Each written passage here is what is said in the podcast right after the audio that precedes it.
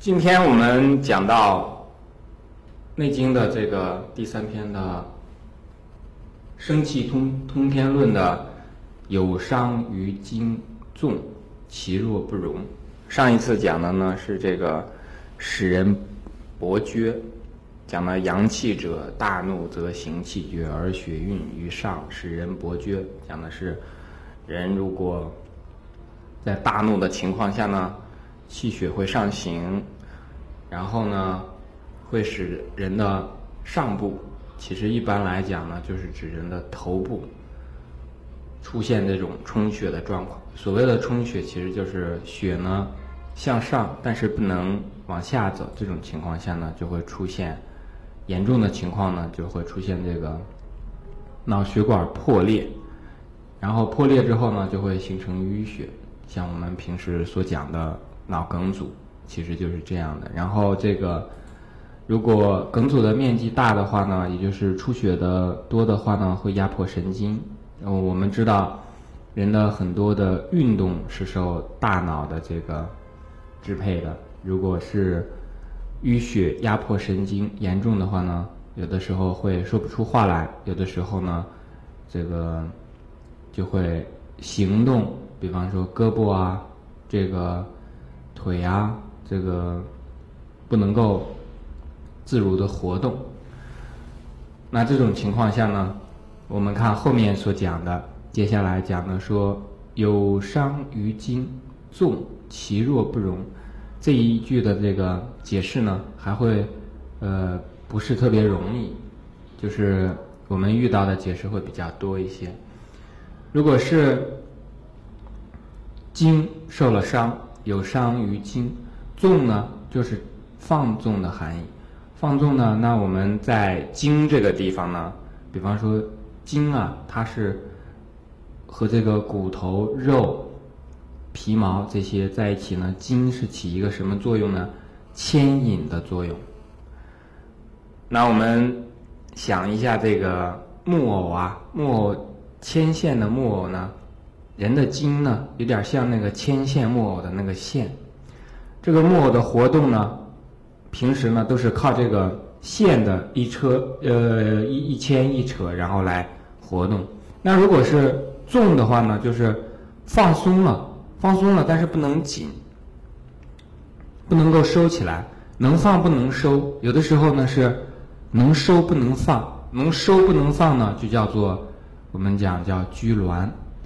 比方说说这个，有的时候我们看有的人的这个手啊，一下我们讲抽筋了，这个时候呢，它就是紧起来了，这个没法去放松。但有的时候呢，是恰好是反过来的，放松了，放纵了，但是它收不起来，所以这个时候呢，就会出现这个手指啊，它使不上力，无力。因为我们的手指发力呢，一部分是靠这个。肌肉，但有很大一部分是靠这个筋的收缩。其弱不容呢？刚才我说我说的这个比较难理解的地方呢，就是指这一句，这个其弱不容。我查了一下这个不容呢，其弱这个比较好理解，我就说是它看起来呢很像什么呢？不容，不容呢？我们比方说讲说。嗯，不容什么什么人去为非作歹啊，那就是不允许或者是不能容纳的这个含义。在这个地方呢，有一个什么含义呢？就是不能的意思。那么，当筋受到伤了之后，有伤于筋之后呢，那这个筋呢发生了这种纵能纵不能收的这种情况呢，那它本身的功能就会衰退。能本来能做的事情呢，就做不了。那这个地方呢，是我理解的其弱不容，当然不一定是对的。好，我们看后面这个“汗出偏举，使人偏枯”。其实我们会发现啊，这一段从前面的所讲的，一开始一直到这个“大怒行气绝，而血运于上，使人薄厥”，都是指的肝气的生发。那讲到有伤于筋呢，我们知道肝主筋，因为筋呢就要靠肝气的滋养。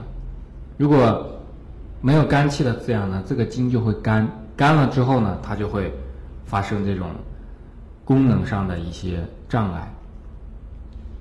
到后面这个呢，讲这个汗出偏举啊，有的时候有的人他出汗是这样的，我以前有一段时间是这样，就是出汗的时候啊，只有一半身子出汗。这种一半身子出汗呢，如果仔细观察的话呢，会发现啊，它是一种什么情况呢？就是身体内内部的这个阳气啊，鼓舞起来的话呢，力量不够。本来应该这个身体里面的这个阳气鼓舞起来之后呢，那么。身体的左右两侧都是这个均等的，可以受到这个呃阳气的，就可以输布啊，到处都可以分布开来。但如果阳气不够呢，它就只在一半来。那这个一半呢，我们大家可以想一下啊，比方说我们的肺，左边一半，右边一半，是吧？你到肠的这个地方，大肠、小肠可能还不太好分，一个是肺。然后最为明显的是什么呢？就是人的大脑。这个大脑呢，分为左脑、右脑。那实际上，在一种养生功法当中呢，比方说去练这个，就是用一个鼻孔出气。大家也可以观察一下啊，你观察一下，比方说平时呢。早上起来之后呢，如果两个鼻子都没有塞，哎，那就蛮好的。如果白天的时候呢，左边的鼻孔塞上了，右边的鼻孔还在出喘气儿，这时候呢，因为我们知道左为阳，右为阴，实际上这个时候呢，就说明你的阳气的生发的这一部分呢出现了问题。一般正常的人会怎么样呢？大家观察一下啊，就是身体健康的时候呢，他会说。在白天的时候呢，就是太阳出来以后，一直到太阳落山中间这段时间呢，左边的鼻孔会通畅一些。到了晚上，这个阴气渐盛，一直到这个黎明时分的时候呢，都是右边的鼻孔比较通畅一些。如果它反过来了，比方说白天的时候左边的鼻子塞了，晚上的时候右边的鼻孔塞了，这都说明什么呢？身体出现了问题。如果左边的鼻孔塞了呢，就说明身体的这个生发的机能出现了问题。一般这个生发的机能出现问题是在什么地方呢？在肝阳和脾阳、肝脾这个上面会有问题。那如果是在右边的鼻孔塞了的时候呢，是属于身体的收敛的功能出现了问题。那么这个收敛一般是什么呢？肺胃和胆气。肺胃和胆气如果出现的时候呢，就会有这个右边的鼻孔会塞的状况。那我们有这个鼻孔塞啊，因为你可以想，身体里面的体液有非常多种了。刚才讲呢说这个鼻涕、眼泪这是一种，那讲结合我们原文当中讲的汗出偏举，那这个汗呢其实和血。和这个涕泪其实都是属于身体里面的静液。那么，如果汗出在一侧的时候，那我们就知道了，在人的体表一侧，这个输布的地方呢出现了问题。而我们知道嘛，由表及里，如果表出了问题呢，其实从皮毛进而进至这个，最起码进至这个。肉臭啊，这个地方其实说明它这两部分呢，这个身体的这个循环系统是不均衡的。时间长的话呢，比方说年轻的时候这种一一这个一边身子出汗，经常性的啊，你就可以想象在身体里面呢，它其实左右两个身体部分这个溶氧，就是说营养的这个状况。分布它是不一样的。再一个呢，就是它内里的通路，我们讲血脉也好，气血也好，经络也好，孙络也好，左右这个也是不均匀的。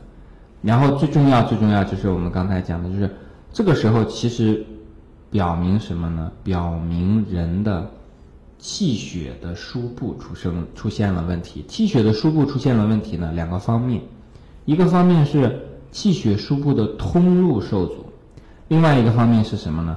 气血本身它的这个动力不足。那么到了一定的年岁之后呢，过了中年以后，尤其到了老年的时候呢，这种人就要非常小心这个半身不遂，也就是这个偏枯。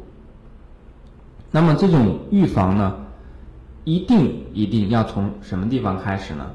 首先就是生气这个地方，不能够这个发怒，因为这个怒伤肝。大部分这样的人呢，往往他的脾气非常大。那么第二个呢，就是自己的饮食，饮食呢特别怕酒。这个酒呢，叫一般叫丙火，火中金。这个酒像一个烈火一样，它烧的是什么呢？最伤的就是胆，伤的是这个少阳的相火。一伤了胆之后呢，胆有表及里，胆和什么？是相表里呢，和肝相表里，所以这个时候呢会伤到肝。然后再有一个就是什么呢？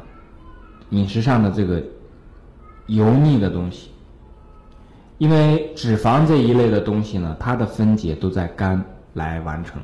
如果吃的东西特别油腻的话呢，最大的影响就会首先出现在这个肝脏的部分。那我们知道，比方说上面讲的这个。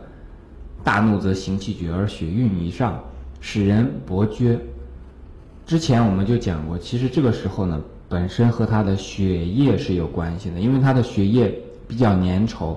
比较粘稠是指什么呢？就是其中的动物类脂肪的含量比较高。那这样的话就容易阻塞。这个时候呢，如果出现在脑部阻塞的话，这个人就容易昏厥，是吧？